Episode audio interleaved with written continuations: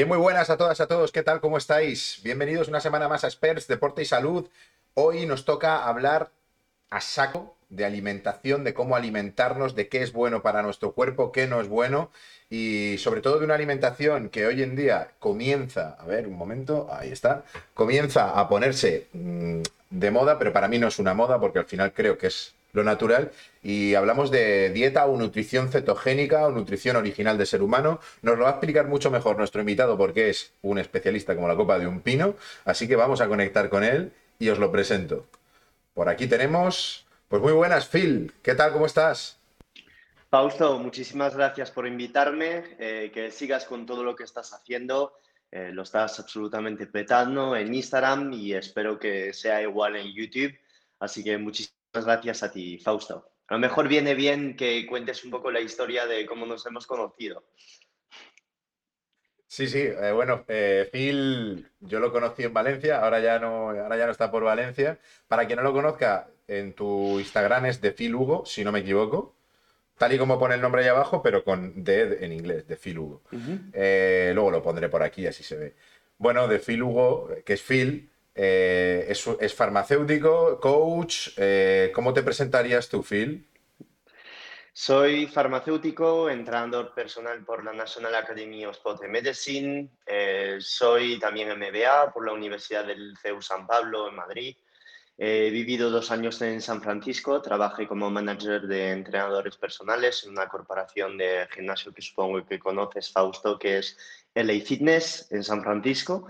Y en 2019 he vuelto en España, donde me he lanzado en redes eh, como pues, asesor nutricional y desde aquel entonces eh, estoy todos los días publicando en Instagram, en YouTube y recientemente he lanzado mis cursos de nutrición cetogénica, de ayuno intermitente, de entrenamiento, simplemente porque la dieta cetogénica, el ayuno intermitente y el entrenamiento me han cambiado la vida.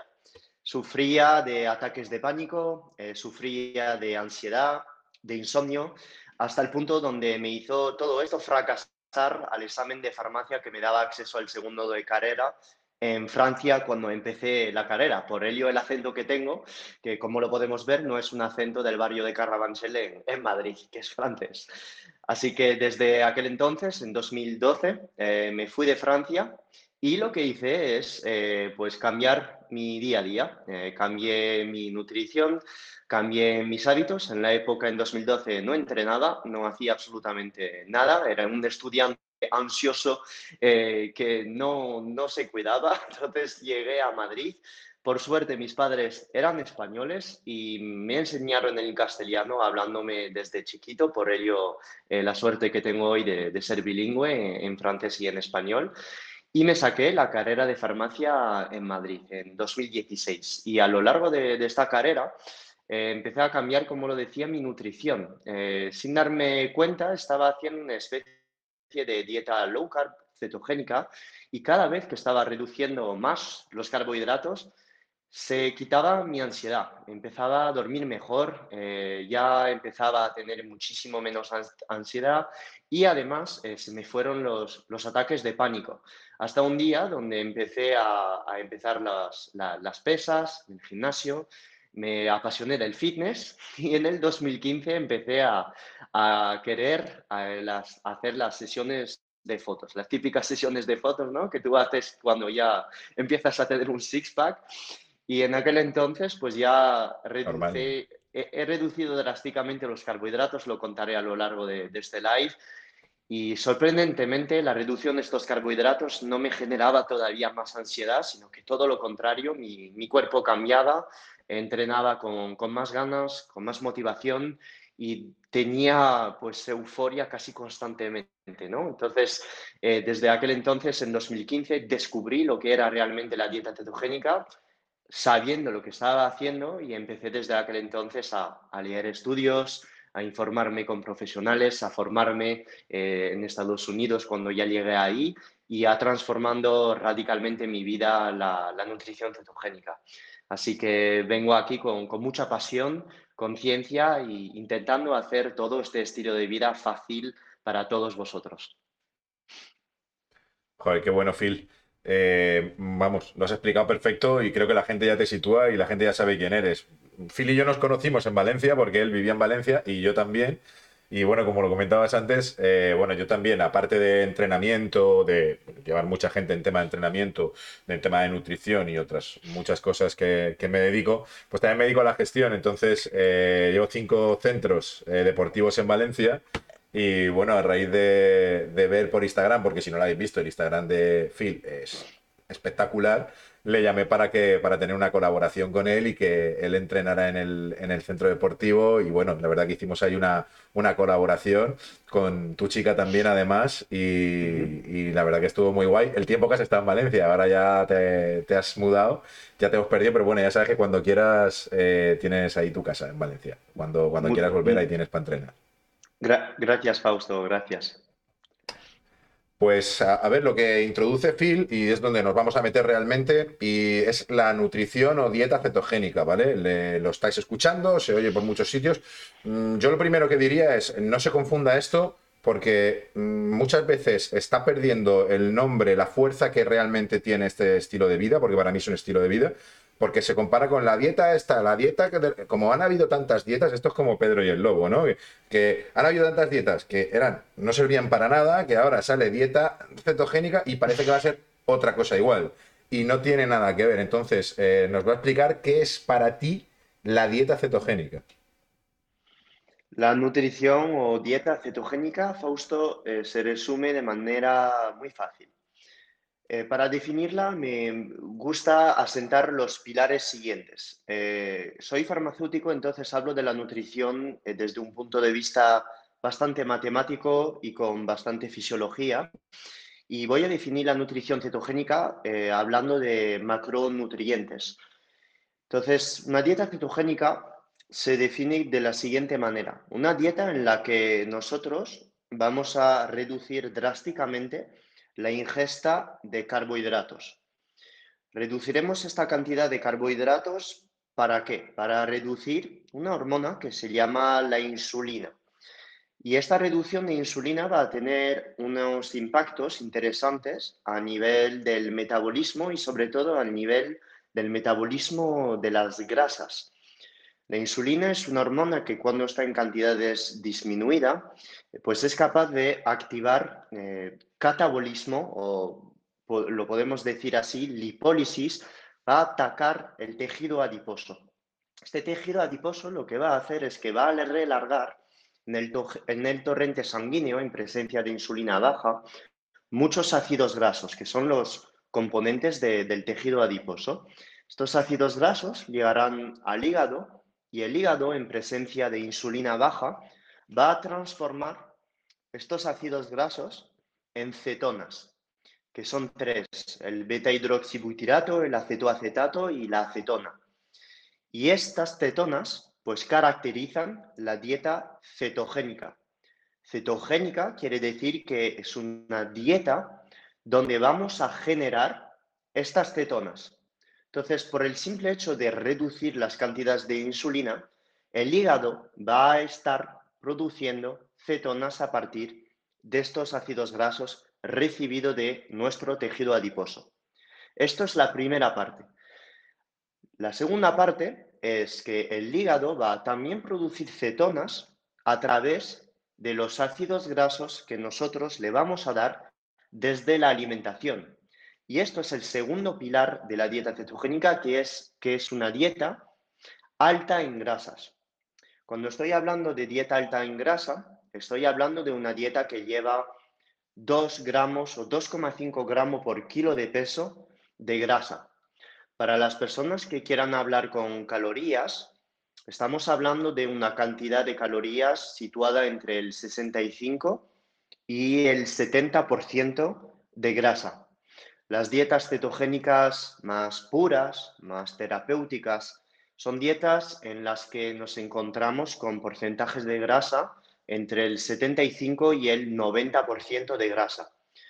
Para las personas de todos los días eh, que quieran perder peso, iniciarse con este estilo de vida, con estar con un 70% de sus calorías provenientes de grasas es lo suficiente. Y luego, con estas grasas que vamos a aportar en cantidad, vamos a forzar el hígado a producir estas cetonas, que lo recuerdo, ya con reducir los carbohidratos, este hígado ya va a, producir estas cetonas. Pero con el aporte masivo de estos ácidos grasos de la dieta, a partir de alimentos ricos en grasas, como el aceite de oliva, como el aguacate, como la grasa de las carnes, como el salmón, como las sardinas, algunos frutos secos, pues estaremos creando un fenómeno que lo hablaremos más adelante en el live, supongo, Fausto, que es de cetoadaptación, que no quiero ahí lanzaros mucho... La, cetoadaptación, que para mí es casi lo más importante. Más adelante hablamos de cetoadaptación, me parece súper interesante. Y entonces ya tenemos los dos macronutrientes cubiertos, que son las grasas y los carbohidratos, explicado. Y después tenemos en esta dieta cetogénica el pilar de las proteínas. En esta dieta cetogénica las proteínas se quedarán entre el 25 y el 30% del total de calorías. Para las personas a quien no le gusta el concepto de calorías, estaremos hablando entre el 1,6 y el 2,5 para los más deportistas gramo por kilo de peso de proteínas. Alimentándose de esta manera, el cuerpo a las 48 horas y para los más deportistas a lo mejor a las 24 horas, ya puede estar en este estado de cetosis.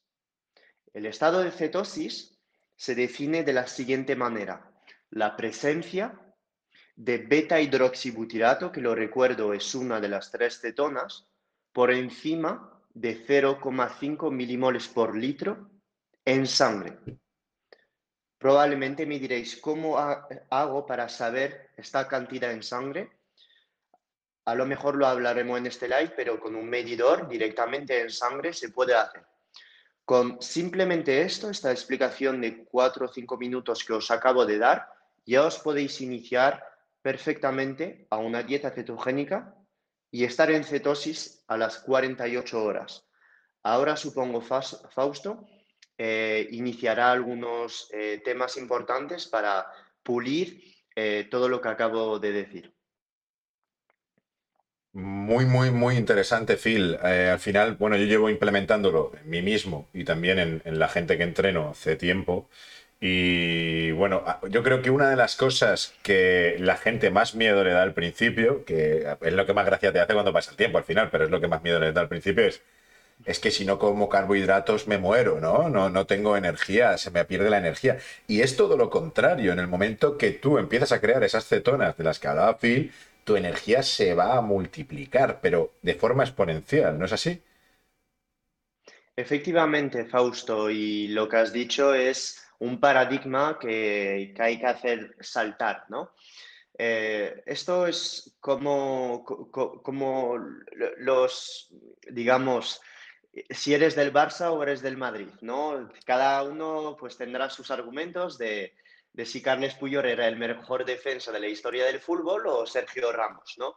Entonces, cada uno está con sus argumentos y cada uno con, con su pasión y mm, lo bonito de todo esto es que es fisiología y que cada día pues están llegando todos los estudios detrás de la dieta cetogénica y todas sus aplicaciones terapéuticas.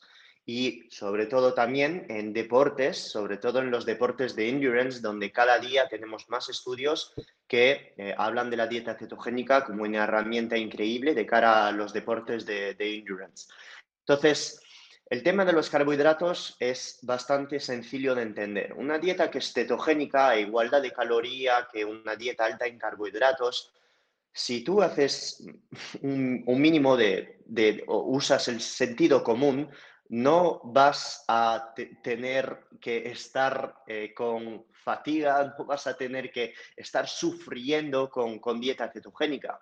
Probablemente si lo hayas intentado y no te ha ido bien, o te ha faltado minerales como la sal, como el selenio, como el magnesio, o te ha faltado calorías debido a que la dieta cetogénica es una dieta muy saciante y que al cortar el apetito, pues has estado comiendo menos calorías y entonces has generado por tú mismo un cansancio.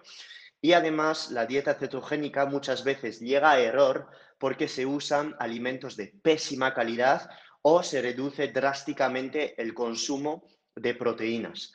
Pero una dieta cetogénica, una vez, una vez pasado esta fase de adaptación, que en algunas personas puede ir hasta durar cuatro semanas, eh, de, fatiga, de gripe ceto, que no es lo mismo que la cetoadaptación. Estoy realmente hablando de estos síntomas de malestar, de, pesadez intestinal, pues que si una vez pasado esta fase de, gripe ceto, puedes estar perfectamente viviendo sin carbohidratos. Para añadir el punto bioquímico eh, y sin meteros mucho contenido, el cuerpo es capaz de generar perfectamente su glucosa ¿Y cómo lo hace? Lo hace gracias a una vía bioquímica que es la vía de la neoglucogénesis. ¿Qué es la gluconeogénesis? La gluconeogénesis es la formación de glucosa a partir de fuentes que son diferentes de los carbohidratos. Por ejemplo, va a generar glucosa a partir del glicerol, que es un componente del catabolismo, del metabolismo de las grasas. Además, va a poder generar glucosa a partir de algunos aminoácidos. Va a poder generar glucosa a partir de la alanina. Va a poder generar glucosa a partir del lactato, gracias al ciclo de Cori. Todos estos componentes que nos encontramos en la sangre, en personas eh, que hacen dieta cetogénica, pues son capaces de generar glucosa. Y más nos vamos avanzando en la dieta cetogénica, mejor iremos usando estos componentes gluconeogénico para formar glucosa y más se irá para abajo esta fatiga en dieta cetogénica. Claro, eh, es que al final la gente, es algo que la gente no sabe, ¿vale? Es como, bueno, también no lo ha vendido así porque a la industria también entiendo que le conviene. Eh, el decir que necesitas los carbohidratos, que es un macronutriente y que lo necesitas sí o sí, y de hecho lo necesitas cada tres horas, si puede ser cada dos mejor. Pero para que gente que no lo sepa, de los macronutrientes, si hablamos simplemente proteínas, grasas, carbohidratos, tu cuerpo no produce grasa y tu cuerpo no produce proteínas pero tu cuerpo sí que puede producir la glucosa de los carbohidratos. Entonces, no son necesarios meterlos desde fuera porque los puedes producir desde dentro por medio mm, de las formas que, que habla Phil. De hecho, cuanto más tiempo, como dices tú, estás en este tipo de nutrición, mm, pues es entrenar al cuerpo. Más entrenado está y mejor produce esa, glucosa, entiendo. Me gusta, me gusta quitarle el miedo a la gente, ¿vale? Me gusta mucho quitarle el miedo a la gente. Porque primero el miedo es dieta cetogénica, es, oye, ¿qué es esta dieta? Otra más. No. Esto es la nutrición original del ser humano, básicamente. Eh, segundo miedo es el que acabamos de hablar ahora mismo de si no como hidratos me muero. Y un tercer miedo que aparece es, ya si has vencido estos dos miedos, te has echado a, probarlo o a iniciarte en dieta cetogénica y voy, me hago unos análisis de sangre y me sale el colesterol alto. Entonces dice, es que el colesterol me ha subido. ¿El colesterol es malo o no es malo? Excelente duda y es muy común, Fausto, en este tipo de nutrición eh, tener modificaciones a nivel del perfil lipídico. Entonces, para entender esto hay que entender que la nutrición, la fisiología y todas sus aplicaciones a nivel del cuerpo humano eh, se hace con un contexto. Y en este caso, eh, pues estoy hablando tanto a la gente que ve este vídeo, pero también a los médicos, que recetan estatinas cuando en la facultad les han enseñado de que hay que recetar estatinas en presencia de un colesterol LDL alto. Una persona que hace deporte, que hace ayuno intermitente o que hace dieta cetogénica, es muy probable, muy probable, no he dicho obligatorio ni tampoco eh, en todos los casos, pero es muy probable que el LDL se vaya para arriba o que el colesterol total se vaya para arriba. Y explico el por qué. Un colesterol total alto y un LDL total alto en presencia de parámetros en la analítica de sensibilidad a la insulina y de la inflamación en rangos, no significa absolutamente un riesgo de enfermedad cardiovascular. No existe ningún estudio, ninguno, en este planeta que demuestre que el LDL colesterol cause enfermedad cardiovascular en presencia de glucosa, insulina, HDL, vitamina D y todos demás parámetros de la sensibilidad a la insulina en rangos. El LDL colesterol es un parámetro nefasto o que podría ser de riesgo en enfermedad cardiovascular siempre y cuando esté asociado con un entorno inflamatorio o con un entorno de alta probabilidad de oxidación de este LDL colesterol. ¿Qué quiere decir esto? Tener un síndrome metabólico, glucosa alta, insulina alta, HDL, que es un signo de sensibilidad a la insulina bajo, triglicérido por encima de 200 miligramos y además todos estos parámetros de la inflamación como la proteína C, la homocisteína, la interleucina 6 desramados. En este contexto, pues efectivamente, el LDL colesterol podría ser un signo de enfermedad cardiovascular o relacionarse positivamente con, para la gente que hace estadística, un R cuadrado pues muy cerca del 1, ¿no? Entonces, como en dieta cetogénica y en personas que hacen ayuno intermitente de manera correcta, que entrenan, que tienen un porcentaje de grasa bajo, con una buena sensibilidad a la insulina, este LDL colesterol es muy poco probable que sea aterogénico. Y de hecho, no todos los LDL colesterol son del mismo tamaño. ¿Qué quiero decir con esto?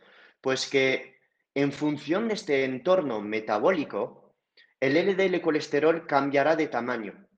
Y la gran mayoría de veces, y los dicen los estudios, sobre todo los estudios de Bolek, hecho a partir del 2016, pues ven que todas estas personas que hacen dieta cetogénica tienen un cambio de tamaño en el LDL.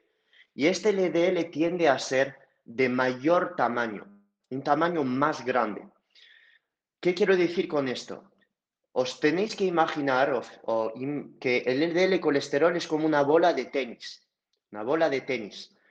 Y que esta bola de tenis, para que sea o aguante en la pared en la que la vamos a hacer chocar, esta pared tiene que estar dañada también. Entonces, el LDL es la bola de tenis y esta pared es el vaso sanguíneo. Para que el vaso sanguíneo pueda aguantar la bola de tenis, tiene que estar dañado también. ¿Cómo dañar un vaso sanguíneo? Con hipertensión, con inflamación y con altos niveles de glucosa e hiperglucemia constante. Esto es un entorno que se puede generar en una persona que hace ayuno intermitente, dieta cetogénica, deporte y que cuida su salud. No lo creo. No pienso que esto sea posible. Ningún estudio lo ha demostrado hasta el día de hoy, ni tampoco desde un punto de vista fisiológico tiene sentido. Entonces, si nosotros con un LDL de gran tamaño, una bola de tenis gigante, que, que llega a la pared del vaso sanguíneo, este vaso sanguíneo no lo va a aguantar, porque este vaso sanguíneo está limpio, no está dañado, no está inflamado, porque estamos en un entorno con muy baja resistencia a la insulina. Estos vasos sanguíneos siguen plásticos, siguen muy elásticos, son vasos sanguíneos no dañados y sanos. Por ello, la capacidad que tienen de retener este LDL colesterol es muy baja. Por eso, un LDL colesterol alto en número en una analítica no significa absolutamente nada cuando no conocemos el contexto del paciente. Y la gran mayoría de veces, cuando tenemos un colesterol alto, siempre tenemos que fijarnos en el contexto del paciente, cómo tiene la glucosa, cómo tiene la insulina, cómo tiene el HDL, cómo tiene los triglicéridos. Si todo esto está en rango, el LDL es simplemente entonces un vehículo que está aquí para transportar todos los ácidos grasos que se están relargando del tejido adiposo porque estamos haciendo dieta cetogénica y estamos en presencia de baja cantidad de insulina. En personas con diabetes de tipo 2 y resistencia a la insulina, claro que este LDL es dañino. ¿Por qué? Porque este LDL se puede oxidar y un LDL oxidado ya no es un LDL de gran tamaño, es un LDL de pequeño tamaño que va a tener mucha capacidad de ser oxidado y de quedarse en esta pared del vaso sanguíneo, porque ahora recuerdo, en presencia de resistencia a la insulina, esta pared sí que está dañada. Una pared sanguínea dañada con una bola de tenis ya pequeña y oxidada, pues este LDL sí que va a ser aterogénico. En caso contrario, si no tenemos estas dos condiciones, difícil será. Por ello, cuando personas me dicen, me sube el colesterol, dejo la dieta ceto, no, el LDL colesterol no es malo, lo acabo de demostrar. El LDL colesterol es una partícula que te está ayudando al vehículo de todas estas grasas. Si es que además el LDL colesterol se ha visto en estudio que es beneficioso para el sistema inmune. El LDL colesterol es también necesario para la salud mental el LDL colesterol es también necesario para la salud sexual porque es precursor de testosterona, de progesterona. Por ello, demonizar el colesterol es simplemente un reduccionismo nutricional que no tiene absolutamente ningún sentido cuando no tomamos en cuenta el contexto del paciente. Ahí tenemos una tarea, ahí tenemos una tarea bastante importante y bastante difícil. Creo que de las tareas más difíciles a la hora de implantar dieta cetogénica y demás, el quitarle a la gente de la mente el colesterol es malo, cuando te llevan 50 años diciendo que el colesterol es malo y que tomes cosas para bajarlo es complicado. Al final, el colesterol, como tú decías, es transportador. Si esa pelota de tenis de la que hablas, mm, las paredes están en buen estado y no hay oxidación, la oxidación también se produce en parte lo que tú decías, por resistencia a la insulina. ¿Y cuándo tienes resistencia a la insulina? Cuando estás castigando a la insulina. Si tú estás tomando todo el día hidratos de carbono y azúcares sobre todo, estás todo el día viviendo a picos. Tu vida son picos, es mm, tomo glucosa, eh, golpe de insulina, tomo glucosa, golpe de insulina. Llega un momento que el cuerpo ya la insulina no le hace nada. Entonces, en esa situación que es la que tú hablas, entiendo que es cuando la pelota de colesterol que lo que hace es la pobre transportar cosas y hacer cosas buenas, pues termina haciendo cosas malas, pero no es culpa de ella. Ella lo que quiere hacer son cosas buenas.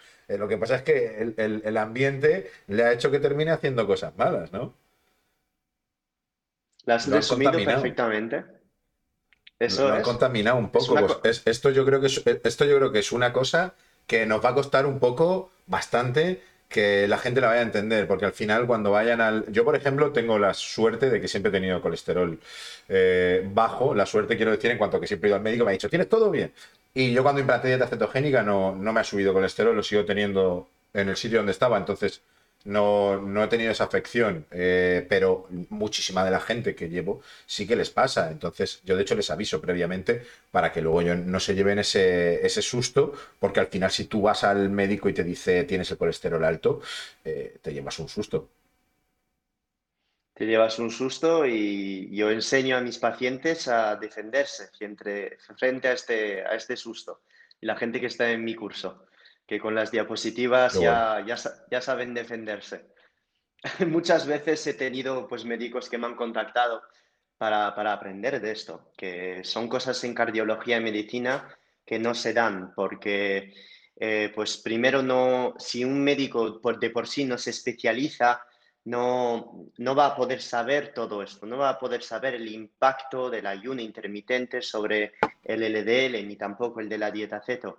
No hay que decir que los médicos son unos gilipollas y cabrones incapaces. Es más, las, las universidades que están actualizando su conocimiento y también que el generalista pues no puede estar entrando en cada área de, todas sus, de todos sus abanicos, de todo su abanico de, de, aplicación, porque no tiene tiempo. Realmente es un acto voluntario que el médico generalista tendría que hacer pero de por sí eh, la deontología médica no le obliga a estar estudiando esto de nutrición. O sea, si estudia esto de nutrición, tendría también que estudiar todas estas pequeñas cosas de dermatología, también tendría que estudiar todas estas pequeñas cosas de eh, X área de, que, que, está aconsejando al paciente, ¿no? ¿Me entiendes, Fausto? Entonces, Sí, yo creo que al final lo que tú comentas, que al final ellos, a ver, se trata de actualizarse. Yo también entiendo en parte que muchas veces la gente le cuesta actualizarse. Entiendo que si un médico o, otra persona trabaja X horas, hace guardias, hace tal, pues a lo mejor lo, último que tiene ganas es de poner a actualizar después de todos los años que ha estudiado en su vida ya en la universidad. Yo, por ejemplo, y lo he dicho en, otras entrevistas, mm, a mí en la universidad, yo estudié Ciencia de la Actividad Física del Deporte, luego hice un máster de alto rendimiento, a mí me enseñaron, y no hace tantos años, que si entrabas en cetosis, cuidado que te morías. ¿Sabes lo que te quiero decir? O sea, yo no tengo 80 años, o sea, tengo 33 años. Y a mí me enseñaron hace mm, menos de 15 años que cuidado con entrar en cetosis, que si entras, si te notas, decían, si te notas el sabor como a manzana dulce o manzana podrida, ten cuidado, come enseguida. Claro, y nosotros transmitíamos eso, claro. Si tú te han criado en la universidad con eso, lo normal es que transmitas eso, el tener la capacidad crítica de mirar y estar actualizado. Oye, yo me levanto, me pongo PubMed y me pongo a leer. Y, está en inglés y no me gusta en inglés, me gustaría estar en español, pero me lo tengo que comer. Pero es que es la única manera de que podamos avanzar en determinadas áreas que yo creo que hay unos paradigmas que cambiarlos es muy, muy, muy complicado. Es muy complicado, Fausto, y, y es así, habrá que ir pues poco a poco y y la gente fuerte, pues que ya se ha levantado el paradigma, pues mejor para ellos. Se, vive más feliz y, más libre. Sí, hablamos de, eh, por ejemplo, hay un proceso que se llama lipogénesis de nuevo, ¿vale? Que para mí explica, a mí la gente me dice, ¿por qué engordo? Y digo, te lo voy a decir rápido. O sea, hay muchas formas de, pero creo que es importante. Entonces, eh, si podrías explicar un poco en lo que consiste la, lipogénesis de nuevo para la gente que no sabe lo que es y que le suena chino y además está relacionada con el consumo de carbohidratos del que estamos diciendo de rebajarlos o eliminarlo. Ok. El concepto de lipogénesis eh, de nuevo, para hacerlo sencillo, es la creación de grasa a partir de fuente eh, que no es grasa. Es decir, nosotros podemos estar creando grasa a partir de un exceso de fructosa, un exceso de glucosa. ¿Y esto cuándo ocurre? Pues esto ocurre cuando, para hacerlo muy sencillo, que me has dicho, Fausto, que ah, no, hay que entrar en tecnicismo gigante, eh, cuando una persona... Bueno, sí, la gente, la gente perdona que te interrumpa, Phil, aparte de, de todo lo que dices, que a mí es que yo me quedo embobado escuchándote porque sabes un montón, que quien quiera también, aparte de todo lo que ve aquí, o sea, en el, en el Instagram de Phil, que yo lo sigo y le veo un montón de cosas, a nivel técnico eh, vais a aprender un montón. O sea, os recomiendo encarecidamente que entréis en su, y luego también haces en YouTube, creo que en Twitch también estás haciendo algún directo, o sea que me parece muy, muy interesante. Gracias, Fausto, gracias. La lipogénesis de nuevo es la creación de grasa a partir de otros componentes que no sea la grasa. Entonces, uno puede estar produciendo eh, grasa a partir de carbohidratos, por supuesto. Eh, para hacerlo sencillo, si una persona ya tiene los eh, depósitos de glucógeno hepático y muscular llenos, un exceso de carbohidratos puede perfectamente perfectamente llegar a una formación de grasa. Un exceso de fructosa eh, puede llegar también a una formación de grasa. Y mucha gente dirá, ganarás grasa siempre y cuando estés en hiperávit calórico.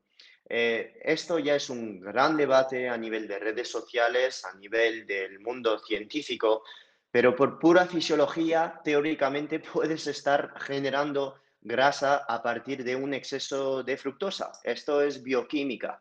Entonces, a partir de una, eh, una, hostia, no me sale la palabra.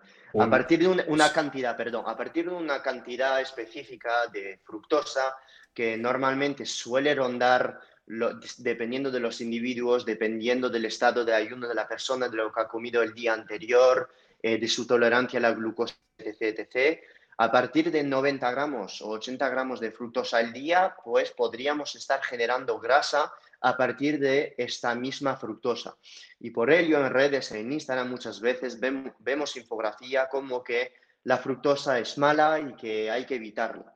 Y cuando una persona que no sabe de nutrición o no es experta en esto, pues no, no, hace falta ser experta, pero que no conoce un mínimo de bioquímica, pues pensará, hostia, pero la, fructosa la encuentro en frutas. Entonces, no tengo que comer frutas porque la fruta tiene fructosa. Entonces, tengo que dejar de tomar fruta porque la fructosa en exceso engorda. Entonces, estos son los típicos reduccionismo que una persona que no no, tiene esta, este mínimo de conocimiento en nutrición, podría llegar a tener. Y no es el caso, no es porque tú vayas a comer dos manzanas al día o tres o cuatro que vayas a ganar grasa. Y estamos en lo de siempre, estamos en el contexto del paciente, el timing de esta comida, cuándo está tomando esta manzana, si es después de entrenar, si se es habiendo hecho un, un entreno de piernas el día antes, la cantidad de caloría que ya ha ingerido esta persona, con lo cual el consejo que os doy cuando veis todos estos conceptos del lipogénesis de novo, eh, todos estos conceptos de la fructosa es mala, siempre alejaros un poco y tomar perspectiva.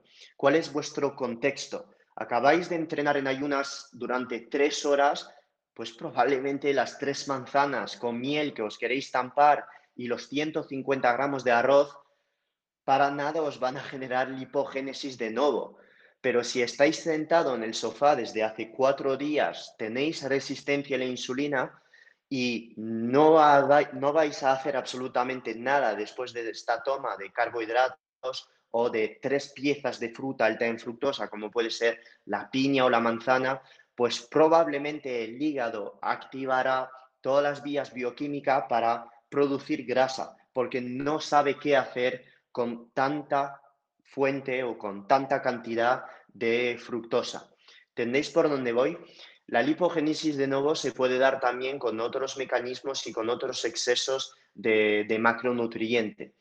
Para todas aquellas personas que, entrenan o que hacen dieta ceto, que hacen eh, ayuno intermitente, la gran mayoría de veces esta lipogénesis de, novo no se va a dar, porque en una dieta cetogénica o ayuno intermitente pues es poco probable que te pase con la fruta, eh, poco probable que te pase con la fructosa o con los carbohidratos porque eh, pues es que no hay, no hay. Pero cuidado. no tomas. Eso es. No estoy diciendo que siempre que hagas dieta cetogénica vas a perder grasa siempre, porque una dieta cetogénica mal hecha puedes ganar grasa. Número uno, ¿cómo? Porque si tú estás haciendo una dieta cetogénica y te pasas de calorías de 500 o 1000 o 1500 kilocalorías durante el día, a pesar de tener la insulina muy baja, puedes ganar grasa. ¿Y por qué? Porque el cuerpo humano es capaz de degradar en torno a 150, 160 gramos, dependiendo de la, de la actividad del deportista, de grasa al día. Si tú le das a tu cuerpo 250 o 300 gramos de grasa al día, ¿tú piensas realmente que vas a estar creando más grasa o oxidando más de la que estás comiendo?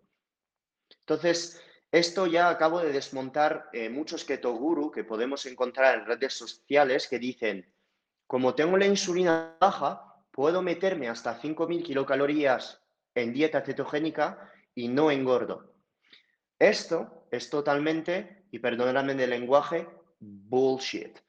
Es totalmente bullshit, con lo cual, ¿puede uno ganar grasa en dieta cetogénica? Por supuesto. Claro. Segunda manera de ganar grasa en dieta cetogénica, abusar del déficit calórico. Y me vais a decir, pero Phil, si estoy en déficit, voy a perder grasa, ya que ingiero menos de lo que gasto, ¿no? Entonces, si tú abusas del déficit prolongado y crónico a lo largo del tiempo, abusas de los ayunos, encima estás en déficit de minerales esenciales para tu tiroide, como el sodio, como el magnesio, como el selenio o como el yodo, pues entonces podría ser que tras cuatro semanas de dieta ceto te estanques. ¿Y por qué te estancas? Pues porque la señora tiroide está cansadísima está cansadísima porque desde que has empezado una dieta cetogénica, estás comiendo tan poco, estamos en el caso opuesto que el primero, estás comiendo tan poco de que estás tirando sobre tu cápsula adrenal para todos los días estar relargando catecolaminas para elevar tu glucosa en sangre. Y número dos, has destrozado tus hormonas tiroideas. La T3 y la T4 se han ido para arriba, la TSH, que es la hormona precursora de la T3 y T4 en analítica, se ve muy arriba porque tu tiroide hace todo lo posible para reactivar tu metabolismo. después de cuatro, seis o ocho semanas de dieta ceto con déficit calórico y déficit de minerales y no sabiendo hacer bien la dieta y abuso de ayuno y abuso de entreno, acabarás ganando grasa. ¿Por qué? Pues porque has destrozado tu metabolismo. Pero el culpable no es el ayuno intermitente, ni tampoco la dieta ceto. No te lo tomes mal, pero el culpable eres tú. Eres tú por no haberte dejado asesorar o por no haber sabido ciclar todos los macronutrientes de forma estratégica. No te estoy haciendo tú culpable, estoy demostrándote que llevar una dieta cetogénica bien pautado y mantener tu salud o llegar a tus objetivos no es algo fácil, no es algo fácil. Si quieres cuidar tu analítica, seguir perdiendo grasa o incluso ganar masa muscular, hay que saber hacerlo. ¿Ok? contestando a la duda del hipogénesis de nuevo, Fausto. Nos hemos extendido, pero todo estaba relacionado. No, no, me mola.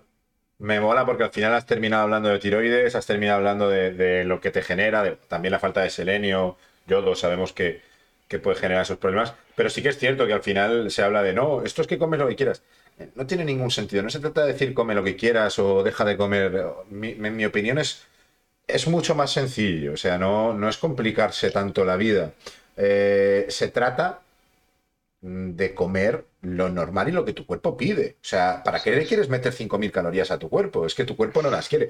Que yo es cierto que desde que hago alimentación cetogénica termino comiendo menos de lo que comía antes. Sí, primero porque antes comía muchísimo, muchísimo, porque no habían filtros en mi cuerpo y segundo porque los nutrientes que había en mi cuerpo son mucho más densos, con lo cual es normal que tenga menos hambre y al final se, eh, eh, la leptina, grelina, al final todo se equilibra eh, y con el tiempo comes menos, pero comes menos porque has llegado a ese punto. No se trata de decir, además eso lo digo siempre a la gente, digo, si empiezas con ayuno, yo esto lo he hablado en alguna otra conversación, o sea, empezar a obligarte a decir, no, voy a hacer 12 horas de ayuno. estás hinchando a, glucosa. O sea, lo llaman ayuno intermitente, pero con, lo. Tú te estás comiendo, si una alimentación cetogénica, una alimentación en la que mm, te comes mm, donuts eh, de todo, todo lo que pillas, y luego haces 12 horas de ayuno.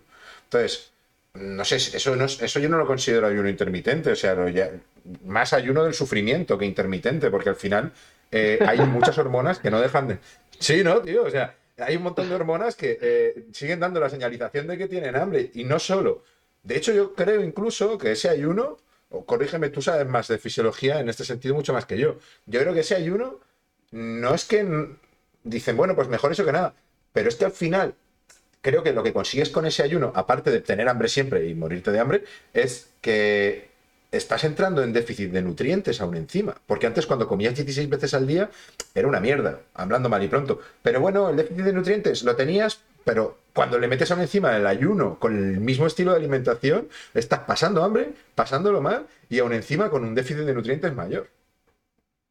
Lo has resumido perfectamente, perfectamente. Hay maneras de hacerlo, maneras de hacerlo. Hacer ayuno eh, te puede beneficiar y te puede destrozar. Te puede destrozar porque es muy fácil caer en la trampa. Abusar del ayuno, llego a 16, después 18, después necesitas 20 o 22 para tener la misma sensación, la misma euforia. Y poco a poco, pues está tocado esto, está tocado eh, la, cápsula adrenal.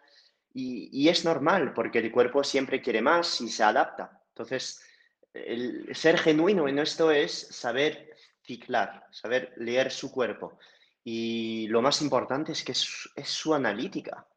Es que es su analítica. Si tú haces un chequeo cada 50 días de cómo va tu cuerpo, no hay problemas. O sea, si tú te sientes bien, eufórico y en plena salud y tus analíticas están bien, Puedes comer una vez al día, todos los días, o sea, es que no hay problemas. El problema es que es muy difícil hacerlo. O sea, yo, la gente ve mi Instagram y, ve que como una vez al día, todos los días, y entreno en ayunas todos los días. Dice, pero este tío, o sea, eh, está destrozando, es, no, es bien. No, no es que sea bien, es que llevo nueve años en dieta ceto y haciendo ayunos intermitentes y peso 68 kilos y, llevo entrando en ayunas desde hace nueve años. Entonces, estoy muy, muy adaptado y mi analítica está perfecta, pero sí que he pasado por fases de hipotiroidismo, sí que he pasado por, eh, cuando era más joven, eh, fases de, de bulimia, pasé por todo eso y por eso hoy en día lo digo con mucha confianza y asesoro a gente a eso, porque lo he pasado. Y lo digo, y lo he pasado y me he formado y sé ahora cómo salir y no llegar hasta este punto. Puedes perfectamente hacer ayuno, no hace falta hacer una comida al día todos los días para ser feliz, con un ayuno de 16, 18 horas combinado con tu dieta cetogénica y si haces deporte, introducción de carbohidratos estratégico, vives feliz, vives feliz. Como una vez al día porque para mí es muy fácil. Peso 68 kilos, no busco ganar competiciones, no busco eh, romper el campeonato de CrossFit de España, no busco levantar 170 kilos a 10 repes en peso muerto. No, ¿por qué me la suda? Me la suda totalmente. Entonces llevo mi vida feliz de, tengo que producir mucho contenido todos los días, tengo 29 años y enfoco mi nutrición a mi productividad. Y si a lo mejor estuviese planeando competir en Men's Physique, pues haría algo totalmente diferente. No estaría haciendo dieta keto ni tampoco una, una comida al día. Estaría probablemente entre dos a tres comidas al día y probablemente con más carbohidratos. Pero como lo estoy haciendo ahora, pues me vale para mis objetivos. claro, a, mí me dicen, yo, que vengo del mundo de los gimnasios y a mí me dicen muchas veces, porque yo, yo estoy fuerte o puedo estar definido, pero yo no soy un tío grande. O sea, yo me diré unos 77 y peso 75 kilos o así, 76 kilos. No soy un tío grande. Pero es que tampoco quiero ser grande, ¿sabes? Es como, oye, ¿y por qué no? Digo, si es que yo no quiero hipertrofiar. Quiero decir, estoy muy, muy Estoy muy contento con la masa muscular que tengo, estoy muy contento y no quiero más. Me siento ágil, eh, me siento bien. Otras veces se hipertrofia un poco y me siento más tronco. No, me gusta esa sensación. Me gusta la que tengo. Yo, por ejemplo, como normalmente dos veces al día y algunos días como una. Pero no como una porque diga, pues hoy voy a hacer o más, que, que voy a comer. No, hay días que he comido una pues porque se me ha dado así el día y cuando ha llegado he dicho, pues he comido una vez, pero no he estado sufriendo. O sea, yo no he estado sufriendo diciendo, no, no, yo es que hoy quiero hacer el reto de comer una vez al día. No, eh, el mundo y la vida y como me he ido alimentando, ha llegado a un punto en que mi cuerpo un día me ha dicho, no te hace falta comer más de dos veces hoy, come una. Y he comido una, por lo general como dos, ¿vale? Pero no pasa nada. Casi todas las semanas hay un día que como una vez al día. Y no digo, los martes, día de comer una vez al día. No, pues es que a lo mejor es el viernes, o a lo mejor es el lunes, o a lo mejor es el miércoles. Es cuando al final escuchas más a tu cuerpo, ¿no? Cuando, cuando vives así. Entonces, tú hablabas antes de, de los niveles de ansiedad a nivel psicológico. Yo, por ejemplo, soy una persona que se escucha mucho a nivel psicológico, soy muy analítico, entonces analizo todo y me analizo a mí mismo también. Bueno, es algo que, en, épocas a lo mejor te genera más problemas. Yo tengo 33 años y lo tengo bastante controlado a día de hoy. De hecho, es una virtud, no es ningún defecto. Y me analizo y mi cerebro ha cambiado completamente desde que yo empecé a, comer así. ¿En qué te afectó a ti que hablabas antes de que tenías procesos de ansiedad y demás? Eh, sí, he sufrido mucho, mucho, mucho de, ansiedad hasta casi la enfermedad. Es decir, o sea, no podía estar delante de cuatro personas y, tener la sensación de que iba a tener un ataque de pánico. O sea, un día tuve un ataque de pánico en Francia y es lo que me realmente pienso hizo pues fracasar al examen. Estaba seguro que había muerto. Estaba hablando del 2010, en la época todavía en Francia, y seguro que estaba muerto. O sea, y mi amigo, pues me desperté como eh, fuera de la universidad entre las dos clases que teníamos. Me acuerdo de una clase de farmacología y, me dijo, nada, has estado un poco despistado, pero estás bien, estás aquí. Y le he dicho, pero ¿qué ha pasado? ¿Qué ha pasado? Y simplemente nada, era un ataque de pánico que yo, pues, mi cerebro había cambiado el chip diciendo que había muerto. Entonces, todo esto ha sido como muy repetitivo. He seguido teniendo ataques de pánico después de esta fase con muy alto estrés y cuando llegué a Madrid a quitar estos carbohidratos, a hacer más deporte, esta ansiedad se me fue. O sea, se me fue. Y la explicación la encontré después, pero es que al final todo tiene una explicación.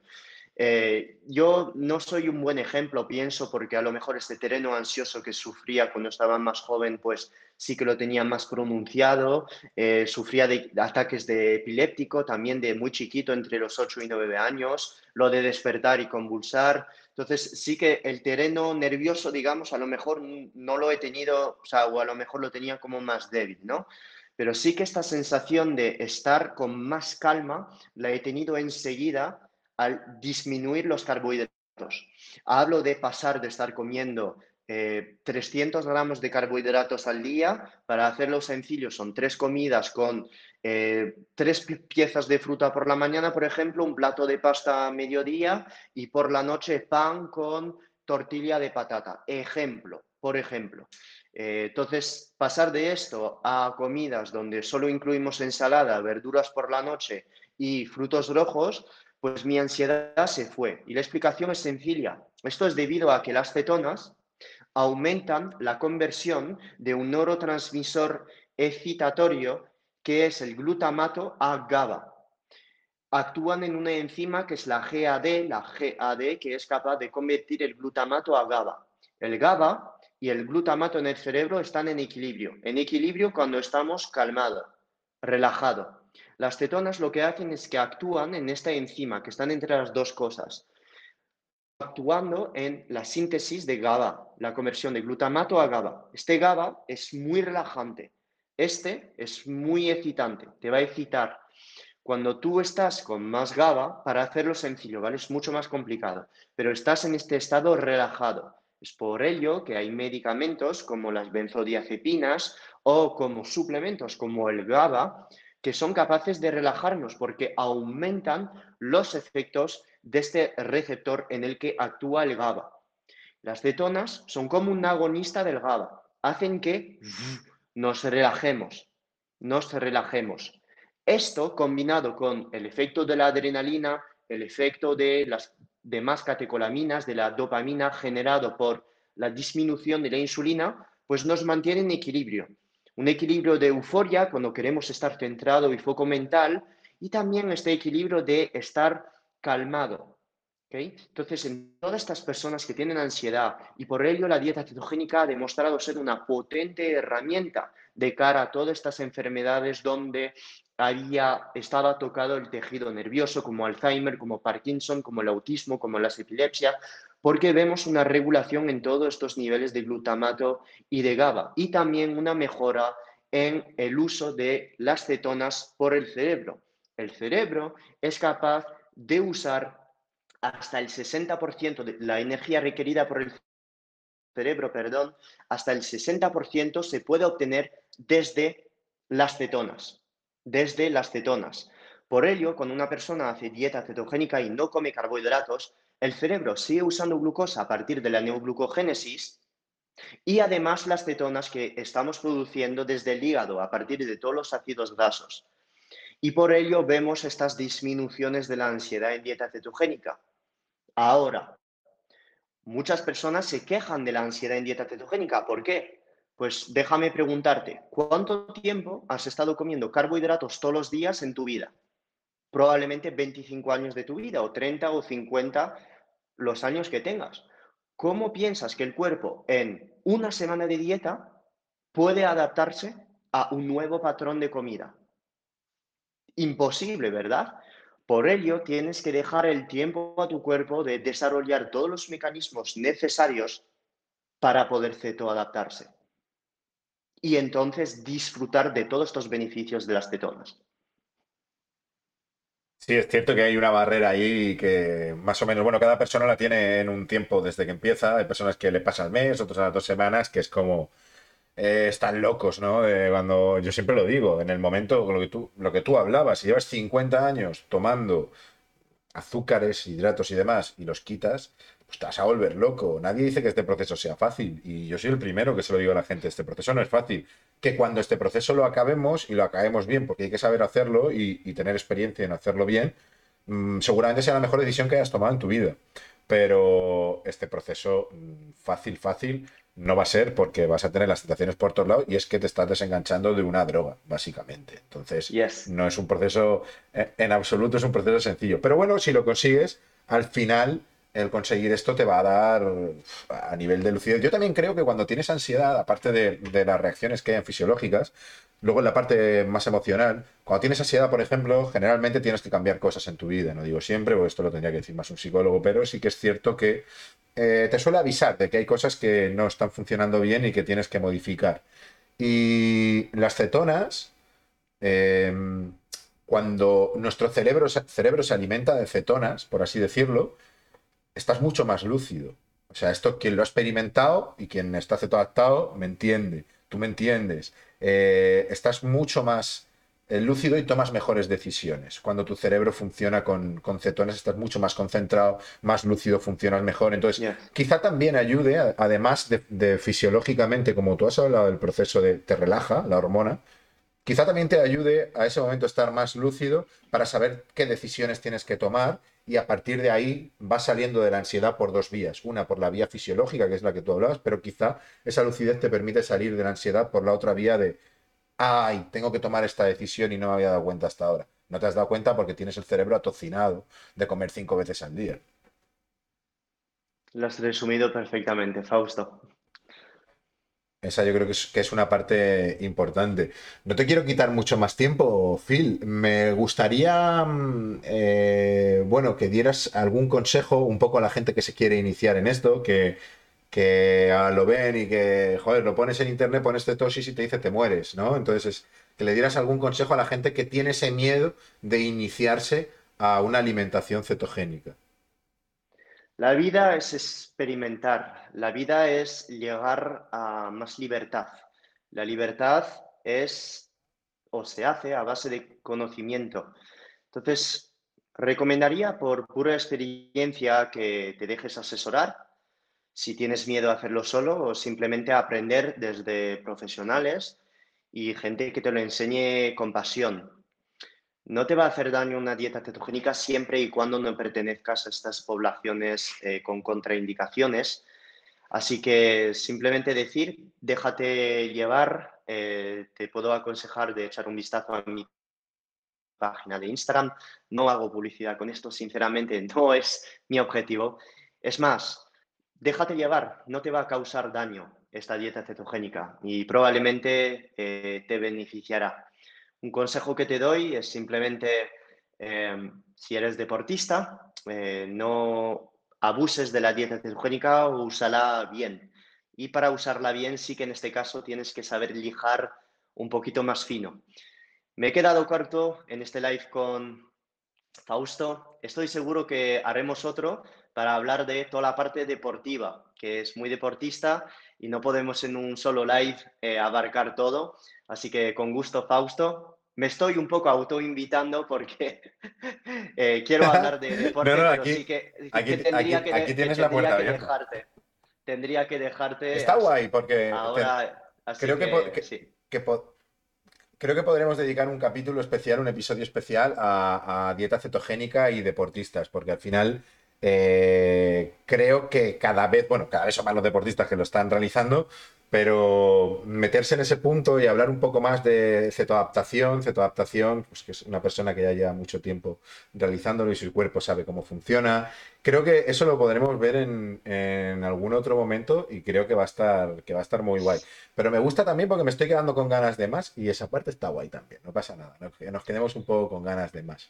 Te voy a hacer una última pregunta y siempre le hago a todo siempre le hago a todo el mundo que viene aquí y es ¿Dónde te ves? ¿Dónde está Phil dentro de 10 años? ¿Qué te ves haciendo? Eh, Phil en 10 años lleva su academia con varios cursos en ayuno intermitente, dieta cetogénica, rendimiento deportivo.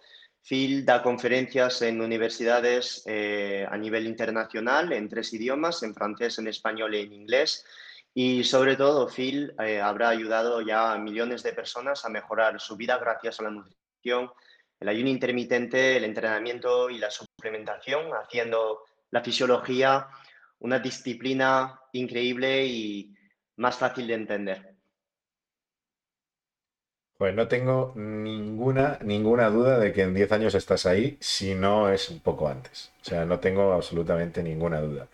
Bueno, igualmente, si en. Bueno, me lo he pasado genial. Hemos aprendido mucho. Y bueno, cara, si en algún momento tú necesitas, yo también me ofrezco a hablar de entrenamiento, lo que sea. Sabes que en tu canal o donde sea, yo, yo estoy dispuesto para lo que necesites. ¿Vale? pues nada, señor. Eh, un auténtico placer y nos veremos próximamente. Que la gente aprenda mucho contigo. Gracias, Fausto. Un abrazo. Chao, amigo. Adiós.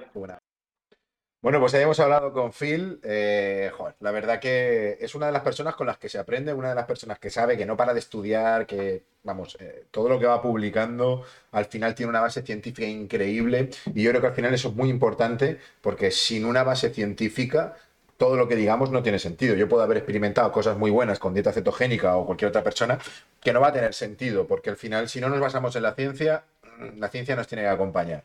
Entonces, en esa parte, la verdad que Phil es una auténtica máquina. Como lo ha dicho, lo volveremos a tener en Experts, no sé cuándo, quizás segunda temporada, quizás tercera temporada. Hablaremos también de cetoadaptación y de deporte, porque es un tema muy interesante y que cada vez lo pedís más. Así que familia, una vez más, ha sido un placer. Like, suscribiros, darle a la campanita, que os aparezcan los avisos y compartirlo con vuestras amigas, con vuestros amigos, con vuestra familia, con todo el mundo, con quien queráis, que lo vea todo el mundo. Nos vemos en la próxima. Chao.